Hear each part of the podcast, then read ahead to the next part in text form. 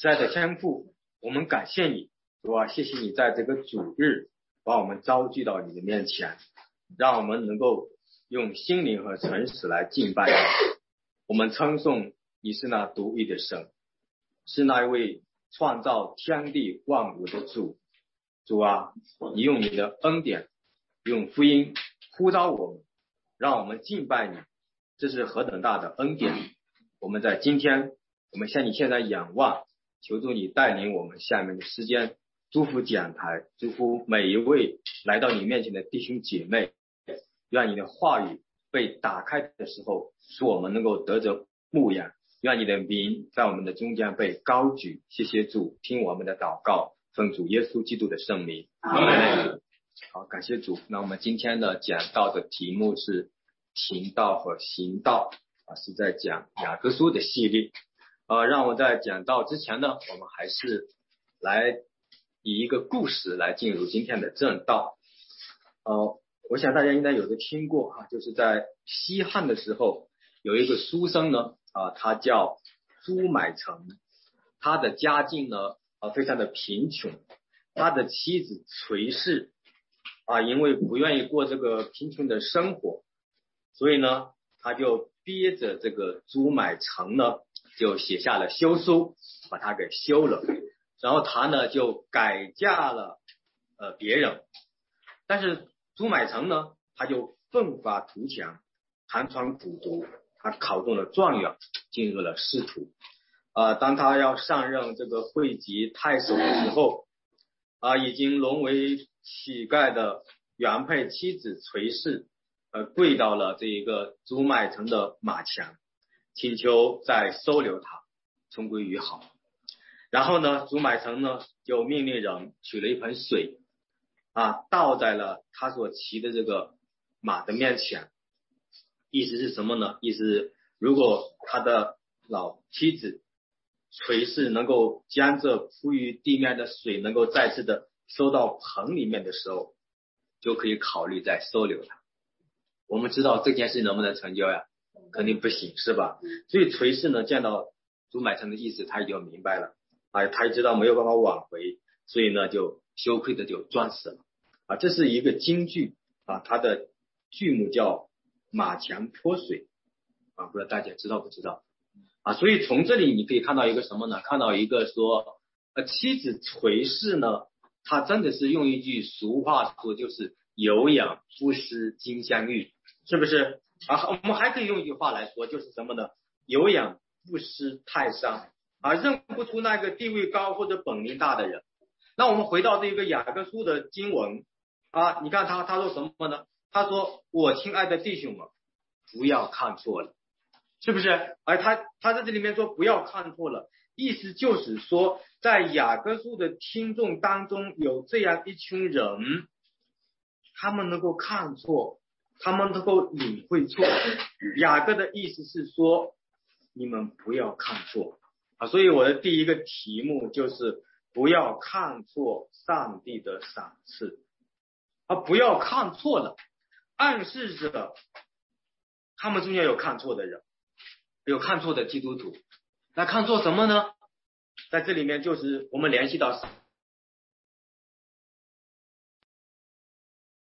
嗯，错的看，认为上帝是用试探、用邪恶来试试探人，所以看错不单单是指的那一个眼睛的那一个看错，更是超越那一个事物表面的了解啊，用信心的眼睛。看待自己的人生所遭遇的一切的事情，啊，用信心的眼睛看事情的本质，用熟天的智慧理解自己的处境，啊，这才是很重要的啊。所以这个看错的意思，它是很深很深刻的，因为看错所付的代价是很高昂的啊。判断错误就会产生一系列的错误，是不是？对待问题的解决的首先就是要有一个。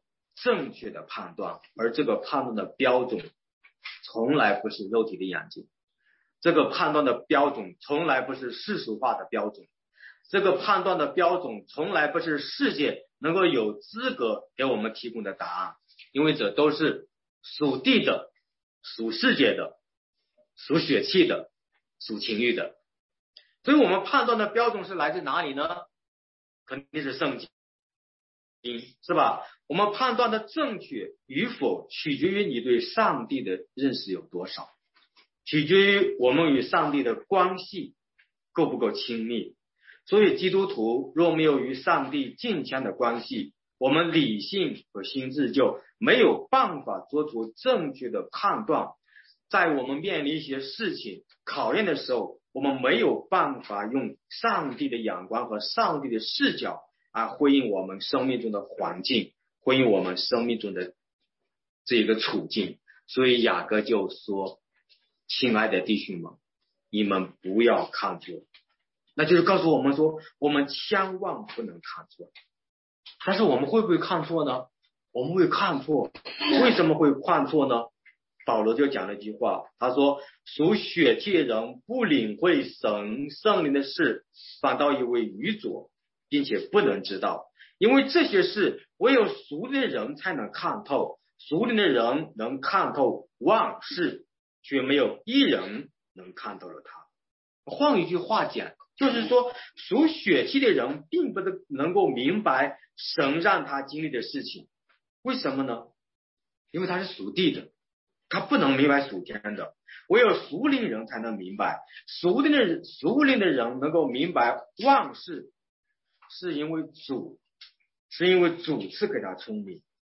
万事经过他的手，经过他的生命，需要经过上帝的手才能够领导他。所以在这里，我们就要明白说什么呢？明白我们不要看错，不要看错，说上帝是一位赏赐我们的上帝。啊，不要看错，说各样美善的恩赐和各样全备的赏赐都是从上面来的，都是从上帝那里来的。所以美善的、全备的，表面上来看，也就是说，当我们在试炼当中啊，在试探里面的时候，是否没有什么是美善的？但是我们值得注意的说，这里面的经文他说是美善的。而是全备的。那在慈爱连生的上帝的护理当中，万事所有要临到我们的事情啊，包括我们能够看见的、看不见的，或者说我们认为不善的，在商在我们看来是恶的事情，我们上一次已经讲过，说万事互相效力，那最终。我们会看到说都成就了上帝的旨意，那么我们就需要不断的操练说用圣经的视野来看这个世界和发生在我们周围的事情，包括我们生命中的每一件我们看为是不好的恶的事情，我们需要用神的眼光，而不是用世界的眼光，不是用自己的眼光，这样我们才能够怎么样呢？我们才能够不至于说能够看错。啊，他是他就是这样一个意思，所以所以基督呢，我们就可以这样子说：如果我们看到了基督已经从死里复活升天，坐在天父的右边，对吧？哎，这是一个事实。那么我们就会说，我们的神，我们的主，他现在就在天上执掌他大君王的全能。统管着天下的万物万事，他的权能超过一切天地间执政掌权者啊！他的权能超越你我所度的今生。那在这个意义上，我们看事情的角度，或者我们处理在我们生命中的每一件临到我们所看为恶的或者不善的事情的时候，你就要智慧的处理了。为什么呢？因为那有上帝的手在经过你的生命，你不要看错了，一定有神的美意在里面，对不对？一定有上帝的儿子耶稣基督与我们的同在，因为他的名字叫什么呢？伊玛内利啊！感谢主。那有一个这样的一个遇到故事啊，他讲的是一个呃江路的旅行客。在夜晚呢，他就梦见他他在一个沙滩上就在与主同行，啊，他在空中闪现出现他生活的一幕一幕啊，他就注意到了在沙滩上呢就留下了两行深深的脚印，一行呢是他的，一行呢是主的。啊，当最后一幅场景在他面前划过的时候，他回到沙滩上看脚印的时候，发现了一个最令他不解的一个图画。什么图画呢？就是在他的生命中最困难、最痛苦的日子里面，沙滩上只留下了一行脚印。啊，他当时就始终的困惑，于是就问主说。哎，你曾说，一旦我决定跟随你，你将永远与我同在。你本来一直与我同行，我不明白为什么在我最需要你的时候，你反倒离我而去呢？大家知道主是怎么回答他吗？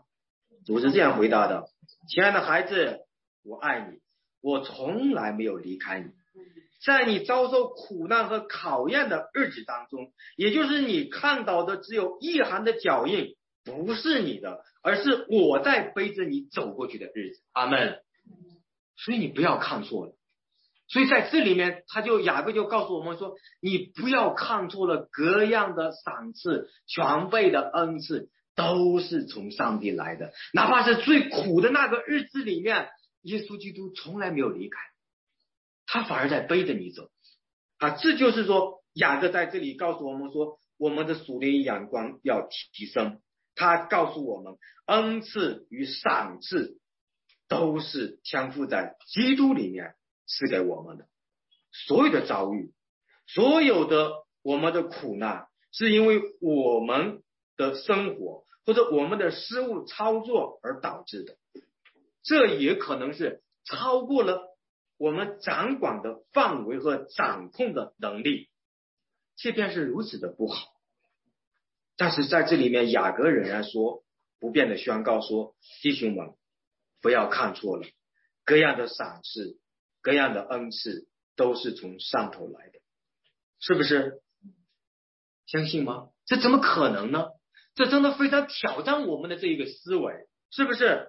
也就是说，为什么在人看来是一件不好的事情？雅各在这里说，你不要看错了，这是上帝的恩典和赏赐。”为什么？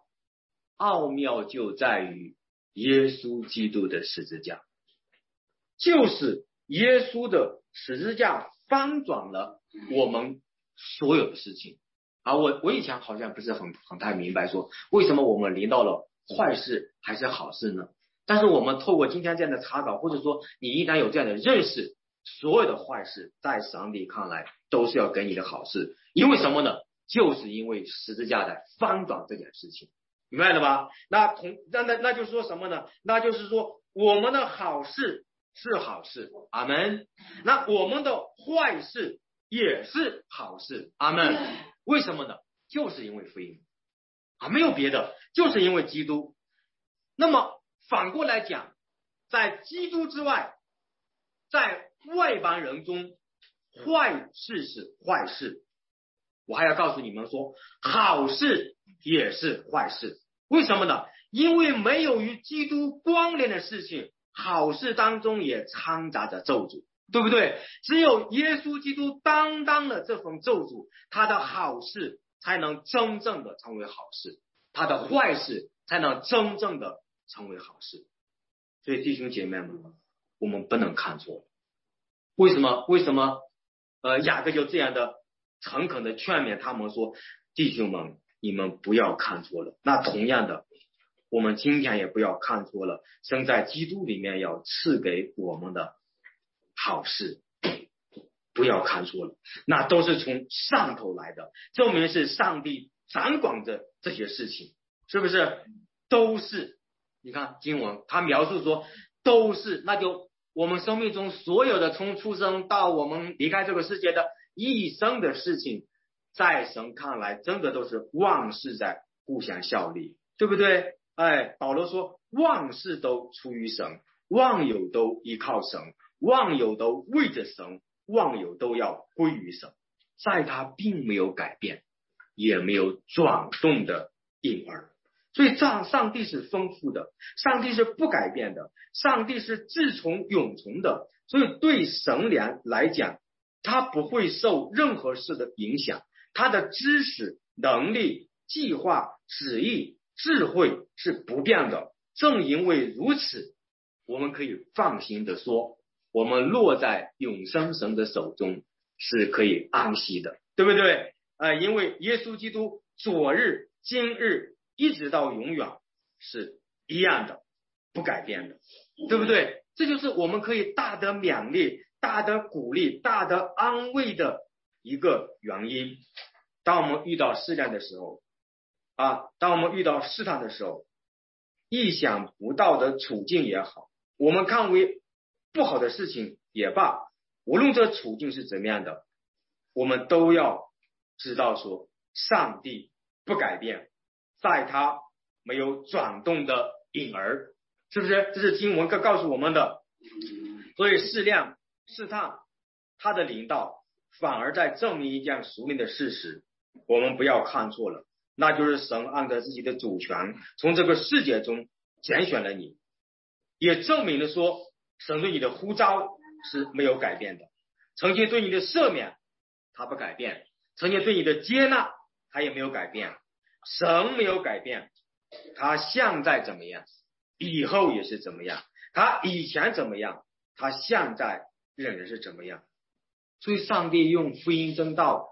重生了我们，是吧？让我们做他的儿女，让我们能够在上帝的面前，能够被他分别为圣。天父的旨意很明显，他说什么呢？他拣选我们的目的，在雅各看来，他就是让我们在他所造的万物中，好像出所的什么呢？果子，哎。这个我们要注意一下，也就是说，在万物中和出所的果子中间，上帝做了一个区分。他怎么区分的呢？就是什么呢？这里面说是用真道生了我们，对不对？哎，也就是说，我们是被上帝所拣选的，被上帝所分别出来的。那什么是出所的果子？而在旧约当中，我们知道。神称吩咐以色列人说：“把出所的庄稼向于神啊。”那我们做一个类比，比如说秋天到了，有一个大大的苹果树，上面结满了好多的果子。那有一天呢，第一个果子熟了，你能不能看见它？你能？你想不想吃它？你想不想把它从那个不熟的里面分别不出来，把它给摘下来？想，这就叫什么呀？出所的果子。所以，耶稣基督是我们复活的出所的果子，对不对？哎，那秋天到了，葡萄架上的那一个成熟的葡萄，一定是被你先摘下来的，对不对？所以，初熟和后熟的区别在于，初熟的果子是首先被人发现的，也是最不能隐藏的，因为它到了该显明的时候了，是不是？啊，这就是出熟的果子。那么，天父呢？愿意我们基督徒他的儿女做出熟的果子，使我们被世人给认出来，好让我们将荣耀归给神。所以耶稣说：“你们的光一旦这样照在人前，叫他们看见你们的好行为，便将荣耀归给你们在天上的父。”但是问题来了，注意听啊，什么问题呢？半生不熟的果子太多了。是吧？这些出熟的果子呢，隐藏在这个半生不熟的果子当中，不容易被人给认出来。我们也是一样，我们没办法荣耀神，神有办法。什么办法呢？就是让我们经历试炼和试探，这样出熟的果子就从万物中，就从不幸的群体中，就从半生不熟的。这一个果子当中被分别出来了，对不对？所以神让我们做出熟的果子，唯一的方法就是让我们经历试炼。我们可以想一下，目前在中国教会，在我们中国本土最有影响力的教会是哪一间教会？对，求雨，他就是出熟的果子。嗯，这才叫出所的果子献给了上帝，对不对？所以，所以弟兄姐妹们，我们就要看见说，当神把十架放在一家教会的时候，它就是出所的果子。基督在哪里掌权，哪里就成熟了。哪里顺服基督，哪里就成熟了。那同样的，在我们的教会，我们愿不愿意做出所的果子？我们盼望有更多的出所的教会可以献给上帝，是不是？所以弟兄姐妹们，我们就不要看错了，不要看错什么呢？十五天的新政拘留，因为你们是出所的果子，阿门。所以二十四小时的那一个拘留，它也是出所的果子。你们在这间教会，在这座城市，甚至在华北地区，我们被上帝样中，你就是出所的果子啊！真的，求神帮助我们，让我们知道说，上帝要样中了你，拣选了你，他要把美善的祝福赐给你的时候，他要你经历那出所的果子的丰盛、刚强和预先被人知道的那一个恩典。这就是上帝内善的旨意啊，所以我们就不要看错了，不要看错做一件事情里，那我们那我们认为很很不好，不不不不是这样的。上帝说我已经拣选你成为出所的果子，献给神，献给这座城市，献给一间教会，献给不信的外邦人，让他们看见说你们的神真的与你们同在，上帝真在你们中间，阿门。这就是上帝要给我们下面的旨意。好，我们看第二，不要出卖自己的灵魂。我记得在保罗在提摩太的书信当中，他提到了一个我们应当清醒的事件。他说，在末世有一种危机，就是人常常的学习，终究不能明白正道。也就是说。人若以为自己是基督徒啊，又经常在学习真理，但结果却令人意外的发现，他竟然不明白上帝的旨意。那么这有有两个记号：第一，这是一个幕后的时代；第二，这个人可能是一个低档真理的一个愚昧人啊。所以这是保罗在提摩太书里面说的。那么我们看到这里面，当雅各说什么呢？雅各说。我亲爱的弟兄，这是你们所知道的，但你们个人要快快的听，快快的听什么呢？就是听上帝的道啊！但是我们再回到雅各书的背景，我们可以看到，真的，我认为雅各书很伟大啊！他到哪里呢？就是说，人活在这个世界上，在这个末世，最大的试探就是人照着自己所要的。和所爱好的去行，全然不理会神要求他做什么，甚至直接拒绝上帝。这是亚当堕于堕落以来，整个人类面临的最大的试探。也就是我们可以这样理解，也就是说，人活在世界上，不理会上帝，不愿意去顺服上帝，是最大的试探。他在试探当中。阿门吗？啊，就是这就是一个非常可怕的地方。所以说，人要想从那里使灵魂啊脱离呢这个大的式样，得着拯救，雅各说，你必须预备自己的心灵，什么呢？就是快快的听道，因为这道能拯救你们的灵魂啊，这就是雅各的这个意思。道能够拯救我们的灵魂，原来我们的灵魂需要被拯救。然而，我们需要面对的问题是：现在有的人连灵魂存在不存在，他都是一个问号，何谈拯救灵魂呢？对不对？那就更证明是在一个危机危机当中。所以雅各书讲到试探的时候，我认为真的很宝贵。就是说，在这个全人类面临的大市场当中，人就不知道自己有灵魂，他他只注重肉体的物质层面，只注重今生的，不管来世的那一个结局，这是魔鬼给人类的一个最大的最大的试探。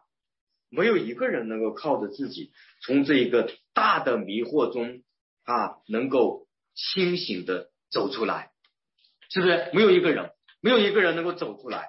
所以这样呢，我们就会看到说，全人类已经进入了一个大试探、一个大阴谋当中，没有人把灵魂得救当回事，是不是？我们看一看，我们是不是刻意的追求看见的东西，衣食、金钱、荣耀、威望、人的爱戴，对不对？哎，真有美味，宽环样乐，甚至淫乱。人的全部的心思和关心都是渴望在这些个上面，然后人的整个的生命都努力在这些东西上面。那你看着他们，耳朵听着他们，啊，嘴巴谈论着他们，然后心里面想入非非的想得到他们，你会发现他从来没有考虑灵魂得救的问题。所以问题就回来了，弟兄姐妹，我们考虑灵魂得救的问题吗？你认不认为你的灵魂是宝贵的？好，那我再问，如果你觉得你的灵魂是宝贵的，你该怎么去做？这是一个问题啊。然后你先写在你的本子上，一会儿一会儿看看答案对不对。如果你真的认为你的灵魂是宝贵的，你应当去怎么去做？然后你写一下答案，一会我告诉你。好，我们看雅各，再往下看他的经文。他说什么呢？你们个人要快快的听，慢慢的说，慢慢的动怒，对不对？好，请问弟兄姐妹，我们中间哪一个人是慢慢的和人说话，慢慢的和人动怒呢？雅各在这里并不是指着我们平常的那一个生活的事情，而是在遇到试探的时候，你有没有慢条斯理的和人家讲道理？或者你慢悠悠的去发一顿火，有吗？有没有？我们是不是烫一下就出来了，是吧？烫一下就像机关枪一样扫他一顿，想把他扫倒啊！你就会发现说，我们不是这样的啊，我们不是这样的。当你与一个与你意见相左的人啊，你会是怎么样的去表达你的这一个说话和你的这一个情绪呢？所以，当神让你遇见令你非常恼火的事情，你还有能力支持自己吗？如果有的话，证明你就是一个生命灵性相当成熟的人。若不能，他急你比他更急，他怒你比他更怒，那我们言语的放松与不受控制的愤怒连在一起，我们常因对人发怒而导致接触的多言多语。这在雅各书里面，他说这不叫智慧，是吧？那智慧叫什么呢？智慧就是我们在性情上、在品性上都有圣灵的果子啊。就像旧约智慧书所表达的：寡寡言寡少言语的有知识，性情温良的有聪明，控制住我们的言语脾气。雅各说。你就是一个把灵魂得救当回事的人，说白了就是一个温柔机智的人，就是一个圣灵果子在他里面的人。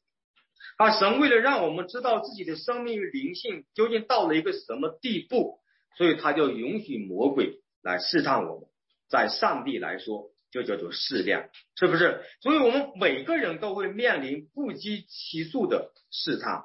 目的，神的意思就是让我们成长，所以在试探当中就想出我们一切的污秽和淫余的邪恶，在我们的生活中有没有一件事情拦阻你不能到神面前？我们想一想啊，我们听到的时候，我们思考一下，有没有一件事情拦住你不能到神面前？有没有感到一种强大的能力？使你无法去管控自己，而甘愿违背那圣洁的意愿，有没有某种恐惧在抓着你的心灵，使你不敢在人面前为主做见证？面对公权力对主耶稣基督教会的逼迫和打压，你心里是否有某种害怕和不安？当我想到某天我会因为主日敬拜忽然冲进来一群警察，非法执法，又把我给带走了，并且因此因着主而被判刑，我就坎坷不安，不敢去主日，也不敢面对主，也不敢去见证主。那我们就要思考，我们是不是正在面临一个很大的考验？所以，请允许我告诉你，如果我们在这样的光景里面，雅各说，我们已经在一个大的试探当中，这正是魔鬼求之不得的一件事情。这些试探就试验出我们里面是被捆绑的，我们没有自由和释放，对不对？我们被一股邪恶的力量。污秽的力量控制着我们的心里，没有自由，没有平安，没有喜乐。我们爱这个世界上虚假的平安，我们喜欢暂时的最终之乐。我们为自己图谋大事，喜欢上这个世界的繁华。对这个世界，我们真的是既爱它又怕它。所以雅各在这里就把这些叫做什么呢？一切的污秽和盈余的邪恶。雅各也给我们一个智慧，看见说，这是神在考验全人类的日子当中试验出我们的生命境况，不过就是如此。所以，我们不要不要心空侥幸，就是说，哎呀，我没有遇到过试探，感谢主。其实不是的，亚当堕落以来，整个世界都在试探当中。我们没有主耶稣的福音，没有主的智慧，你就不知道这件事究竟是不是试探。啊，所以求主真的是帮助我们。我们的问题终极是你正在大试探当中，你还没有走出来。试探人人会遇到，得胜试探才是王道。所以，我们让我们重新确认，回顾一下什么叫试探。试探就是从撒旦来的，他的目的是邪恶的。整个世界我们都知道，握在这个恶者手下。他会使用各种的手段，使你犯罪、跌倒、信心软弱、失去赏赐，从而羞辱上帝。这就是试探。所以从心理、从言语、从我们的情绪，雅各都在告诉我们：你是不是在试探当中？尤其讲到说，人的怒气并不成就上帝的意。也就是说，人的自我中心的意识，并不能成全上帝的心意，人不能帮助神成就什么事情啊！这就是上雅各的这个意识的这个核心。所以，人在怒气当中，只能证明你是落在撒旦的试探当中。你其实需要做的是得胜试探。我们需要把从撒旦来的试探转换成。神的适量，这种抗价才叫真智慧。因为适量是上的，是重生来的，目的是让我们成熟，信心得到坚固，得到赏赐，荣耀上帝。所以每一次试探来，如果你一定要想到说，哎，这神已经经过他的手，允许魔鬼这样的试探我们，我们就知道把它转化成适量，我们就有得胜的可能性。所以，当魔鬼要试着摧毁我们信心的时候，我们才能够靠着主得胜。那怎么得胜呢？其实，在这里面，就是刚才我们所讲的，快快的听，快快听什么呀？快快的听到，也就是说，神的道能拯救你的灵魂。啊，回到我们刚才的问题，也就是说，如果你认为灵魂很宝贵，明白了吧？或者说你非常珍惜自己的灵魂，雅各在这里准确的答案是：那你就是要快快的听到，因为道能够拯救你的灵魂。一个来听到的人，证明你就是把你的灵魂看得很重要的一个人啊！这是雅各雅各书里面的雅各的意思。那我们就可以这样讲：只有神的道。能够把我们从罪恶、从捆绑、从这个世界中拯救出来。所以你看雅各他怎么说呢？雅各在这里面他就告诉我们说，他就告诉我们说，他说什么呢？从温柔的心领受那所栽种的道，就是能救你们什么呀？灵魂的道。我们怎么样就能得到拯救呢？就是上帝的道。我们怎么样就能得到上帝的道呢？就是快快的什么呀？听到。而这正好符合罗马书保罗所讲的。他说什么呢？信道是从听道来的，听道是从基督的什么呢？话来的。注意这句话哈，很有意思的。什么意思呢？信和听的关系，听和基督的话的关系。也就是说，你要对神产生信心，必须先来听道。听谁讲道呢？听主的话，听基督的道理，是吧？听福音，听真理，听上帝的话语，它就是一个意思。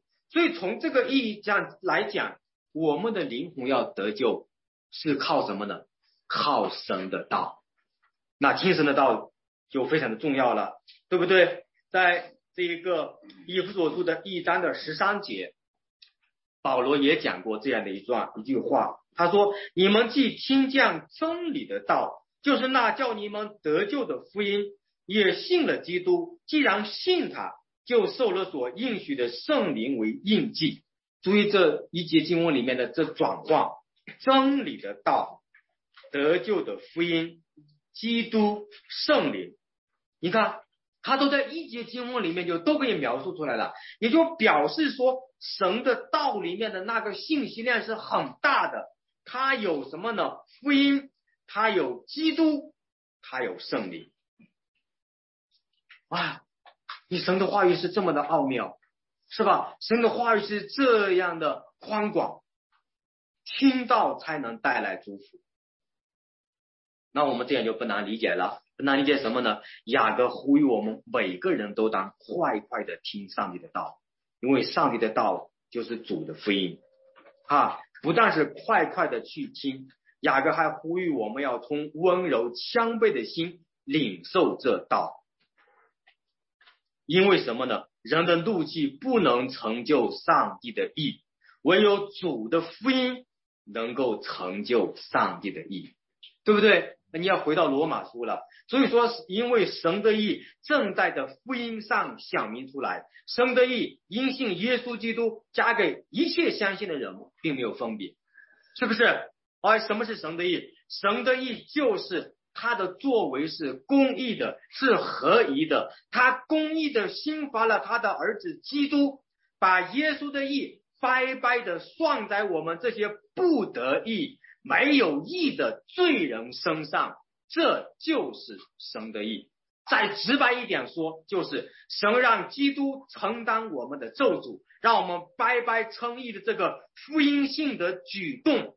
福音信的故事就是神的意，神的意在哪里能够获得呢？就是在听道当中和信道里面才能获得，雅各就这个意思。所以被神称为义，我们的灵魂有没有得救？就得救了嘛，对不对？所以你从温柔的心领受那给我栽种的道。就是神的道才能使你得救，因为神的道里面有上帝要成你威义的那一个福音。你的灵魂是在神的道中被唤醒，你的灵魂只有在靠福音才能得救。你的灵魂需要圣灵的陪伴，你的灵魂需要信靠基督，所以你的灵魂需要听见上帝的道，并且是快快的去听。但是反过来讲。如果我们不要听到，不要读经，不要团契，不要祷告，不把这些蒙恩管道当一回事，他一定不认为灵魂是宝贵的，是不是？肉体的生命需要物质的饭食喂养，那内在的灵魂需要主的道喂养。我们的文化呢，一直是喂养肉体的文化，我们个个需要在肉体上减肥。灵魂却在里面瘦弱不堪，饥渴不已，对不对？所以雅各就呼吁我们说：快快去喂养自己的灵魂吧！用什么喂养呢？就是用上帝的道，让主的道来引导你，规范你的生命啊！感谢主啊！这是第二。那么第三，我们来看第三点，我们不要单单来听到，而在这个。之前我讲一个小故事啊，这是我在上语文小时候上语文课的时候我们学过的，它叫《穷鸟学艺》啊，就是说许多的鸟呢，到那个呃凤凰那里去学习搭窝啊，大家都到都到那里去学本领去了。那个呃，这个凤凰说，学习本领要有耐心，没有耐心呀，什么也学不成。花刚开了个头，猫头鹰就想，猫头鹰想什么呢？他说：“你这个凤凰长得就是漂亮，不见得你有什么真本领，有什么好学的。”于是他就飞走了，他什么也没听进去，对不对？然后凤凰又接着说：“要搭窝呀，你要选好一个呃基础，比如说大树干上有三个树杈。”老鹰一听，哦，这么讲的，他一拍翅膀，他也飞走了。然后凤凰呢又往下说说，把叼来的树枝呢一层一层的捋起来。刚讲到这里，乌鸦一听，哦，原来学捋树枝就是学搭窝呀，我会了。然后它也飞走了。然后凤凰就又接着往下说说，这种窝呀不算好，要想住得安稳一些，应该把窝搭在方秧底下，不怕风，不怕雨，不怕晒。麻雀一听高兴了，哇，你想的和我一样，不用学了，我走吧。它也飞走了。只有小燕子在哪里好好的学习。凤凰就对小燕子说：“搭这样的窝，要不怕苦，不怕累。先叼来你用唾沫和匀了，一层一层的捋起来，然后叼些毛毛和草草铺在屋里，这样才更舒适。”哈哈大家大家学过这个课文吗？啊，感谢主。他在说什么呢？他在说你做一件事情，你要认认真真的听完。你要认认真真的去做，对不对？啊，他就是这个意思。所以，我们从这个小燕子里面，它虽然是一个故事，但是我们却能得到一个熟练的一处，就是回到雅各书要教导我们的说，你不要单单去听到，还要去行道啊。这是圣经的一句命令的话语。也就是说，一个单单听到而不去心道的人，雅各说什么呀？说的很重啊，弟兄姐妹，我们可以读一下，他说什么呢？你们读一下后面这句话。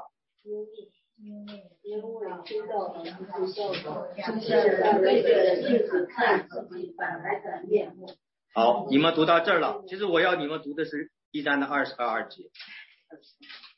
你们把二十二节我要最要分享的一句话给漏掉了，弟兄姐妹，你们看看你们的会不会读经呀？他说什么呢？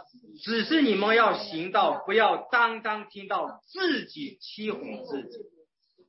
好，请问大家，如果你们认为说你们不在行道，我说你们在自己欺哄自己，这句话可怕不可怕？可怕，太可怕了。那么为什么你们要忽略掉呢？自己欺哄自己呢？对不对？你就看到说雅各他非常严肃的告诉我们说，一个听到不听到的人。正在自己欺哄自己，请问弟兄姐妹们，你认为自己会欺哄自己吗？你有这样的认识吗？你是不是读了这节圣经才明白过来？以前有这种想法吗？肯定没有。你肯定说，哎呀，那个人会欺骗我，那个那个某某人会欺骗我，对吧？他什么时候什么时候骗了我一百块钱？你会这样的认识，但是你从来没有认为说，我怎么可能欺骗我自己呢？但是雅各在这里严肃的告诉我们说：“你正在欺骗你自己，是不是？”保罗也曾经讲过说：“人不可自欺。”你们中间若有人在这个世界上既认为是有智慧的，倒不如变作愚拙的，好成为有智慧的。保罗什么意思呢？保罗的意思就是说，你如果在世上有绝顶的聪明和智慧，这真是一个大悲哀。这个是属地的智慧。这是这个属血气的智慧，这个不是真智慧，这个叫自己中了欺骗自己的智慧，对不对？你应该有什么呀？保罗的意思就是说，你应该要属天的智慧。属天的智慧是什么呢？别人都认为你是愚拙的，但是上帝说：“哎呀，这个孩子聪明，对不对？”哎呀，所有世界人都认为说这个人很聪明。上帝在天上说：“哇，那个人好愚昧，对不对？这就是真智慧。所以求主来帮助我们。他在这里面说，人以为没有，人如没有，自己还认为有，就是自欺了。啊，你把这些经文联系起来，所以你就会说，不论是理论上你多么同意这道，除非你将它能够实践出来，否则就是证明你还没有真正的接受它，并没有真正的领受这道。雅各所关注的是，我们这个群体是否将福音给实践出来了。那些无法行道、只能听到的人，是在一种自己欺骗自己的致命的危险当中。啊，你来查经没问题，你来主日崇拜没问题，你自己读经没问题，你以为和神有建立了一个很密切的关系，这个也没有问题。但是你只要不去行道，你正在自己欺骗自己。所以今天我最重要的就是要讲这个。自己欺骗自己，凭着我们的果子就可以认出我们来究竟是葡萄树还是无花果树，是荆棘呢还是吉利呢？对不对？凭什么呢？耶稣讲的拼果子认树，好树结好果子，坏树结坏果子。好树上不能结坏果子，坏树上不能结好果子，对不对？所以你从这些里面，你就可以看到说，你有没有去行道？你还是当当的，就是听道。也就是说，你把你的道种在哪里了？路旁吗？石头地里吗？荆棘当中吗？都有可能，是不是？听到是不是为了多一些知识来教导那些别人，还是以为自己很有资本看那个弟兄那个姐妹多熟灵，对不对？看那个人多高尚讲的，头头是道。求主来帮助我们，让我们知道说，我们是不是真正的在。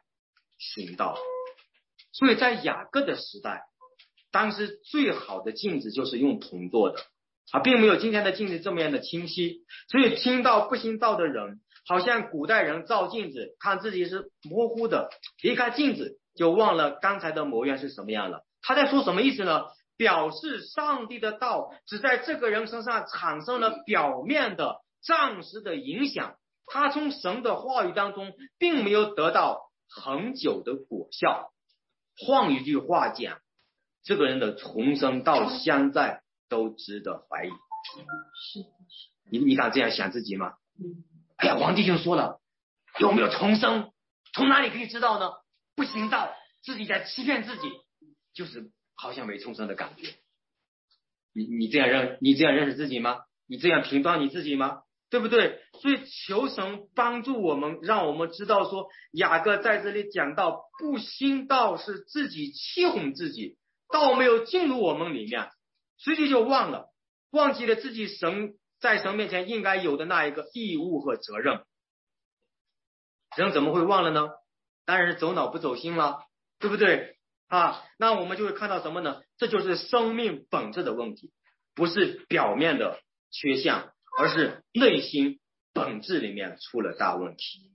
一个看讲神要求他怎么样的一个人，他不去下功夫；和一个看见神要他如何，他就努力去完成的人，区别在哪里呢？区别在一个是基督的光照到了他，他从死里复活了；一个仍然在死亡中，在灵里面沉睡。阿门。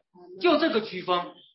没有别的区分了，没有第三条路了啊！只要他不行道，他仍然是一个灵里什么样的沉睡的人，他是一个灵魂里面沉睡的人，这就是一个自己在欺哄自己的人，一个上帝根本不喜悦的人，却认为自己在萌生的悦纳，这是不是自己在欺骗自己？是不是？哎，一个灵里面沉睡的人。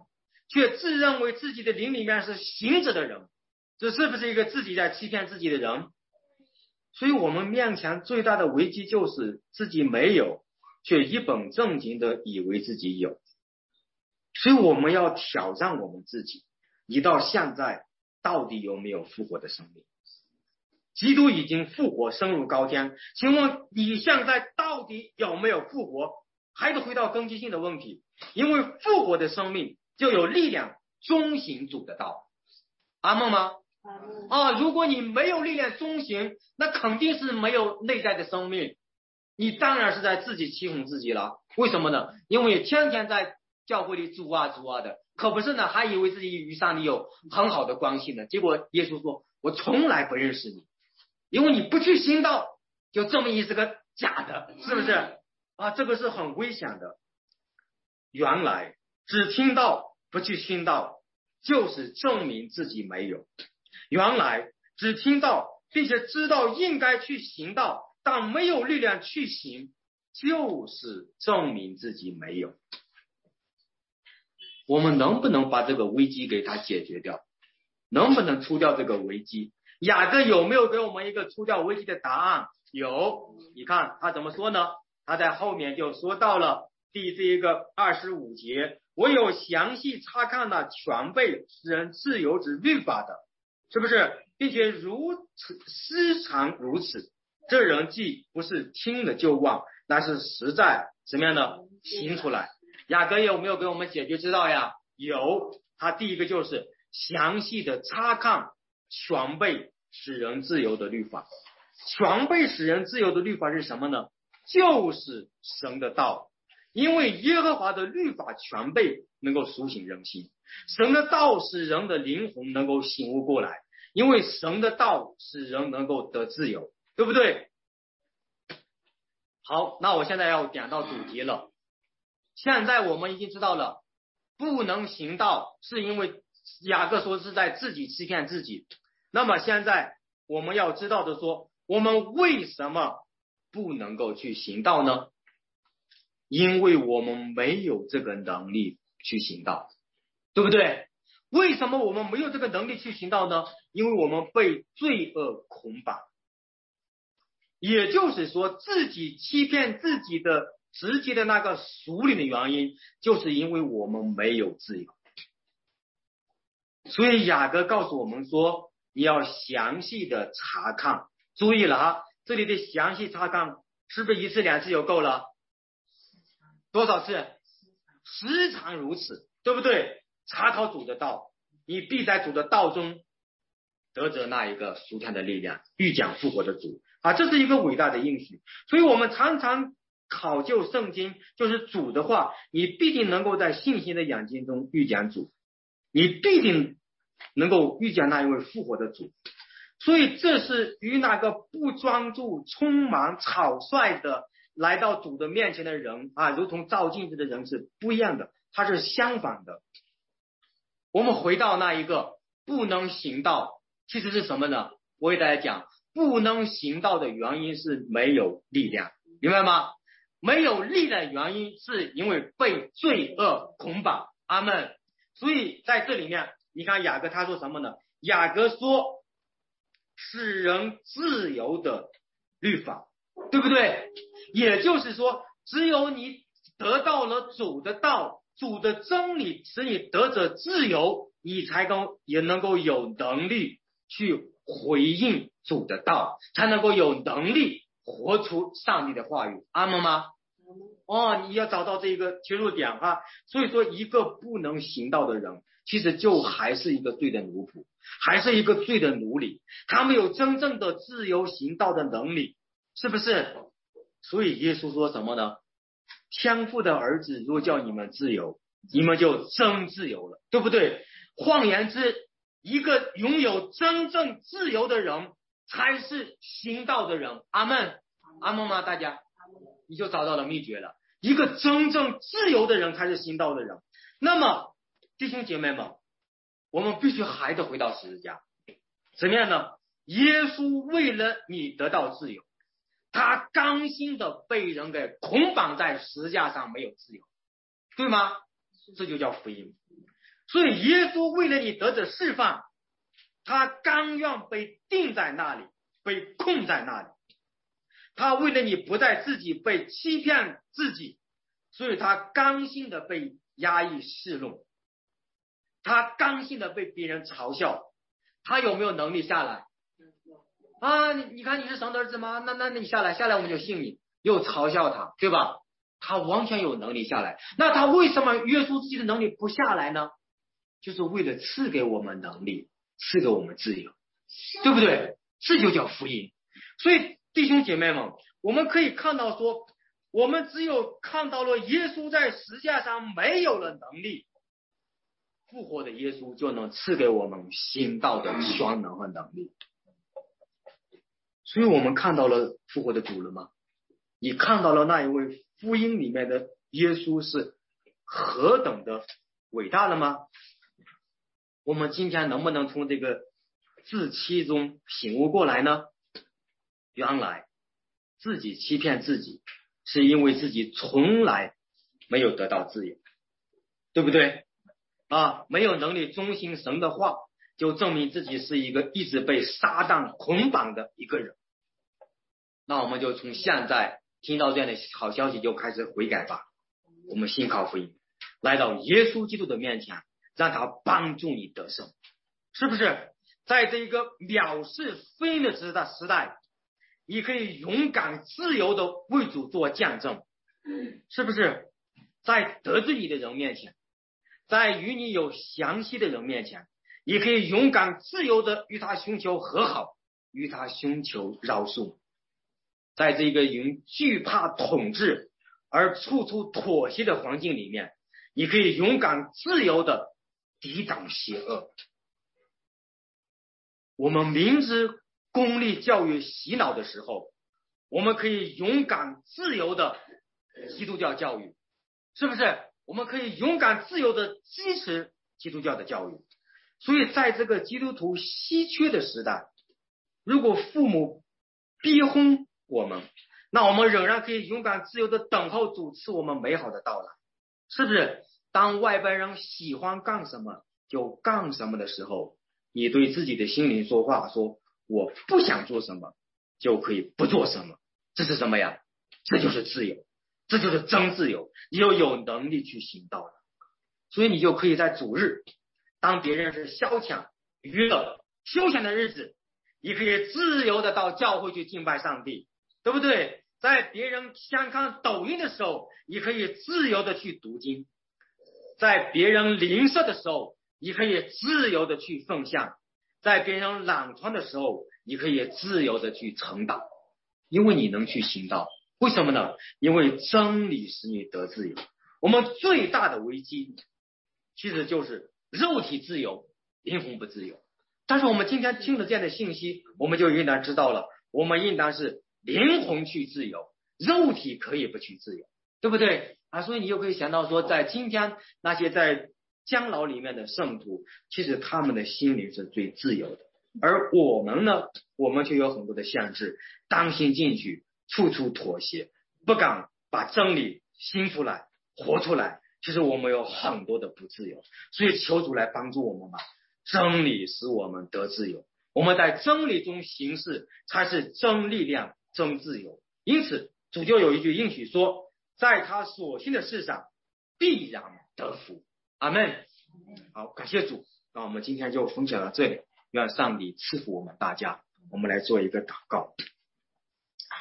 哦，慈爱的天父，我们感谢赞美你，主啊，我们谢谢你如此的爱我们，因为那是你是那一位赏赐我们的上帝，你让我们在这个时代做出所的果子，让我们归荣耀给神。你也告诉我们说。不要单单听到，而是要行道。所以主啊，求你赐我们自由的能力，使我们在福音里面得着真自由，使我们在这个时代为你自由的发光，为你能够自由的而活，活在你的恩典当中。愿你的名在这间教会中得荣耀，在众弟兄姐妹的生命中得荣耀。听我们的祷告，奉我主耶稣基督的圣名，阿门。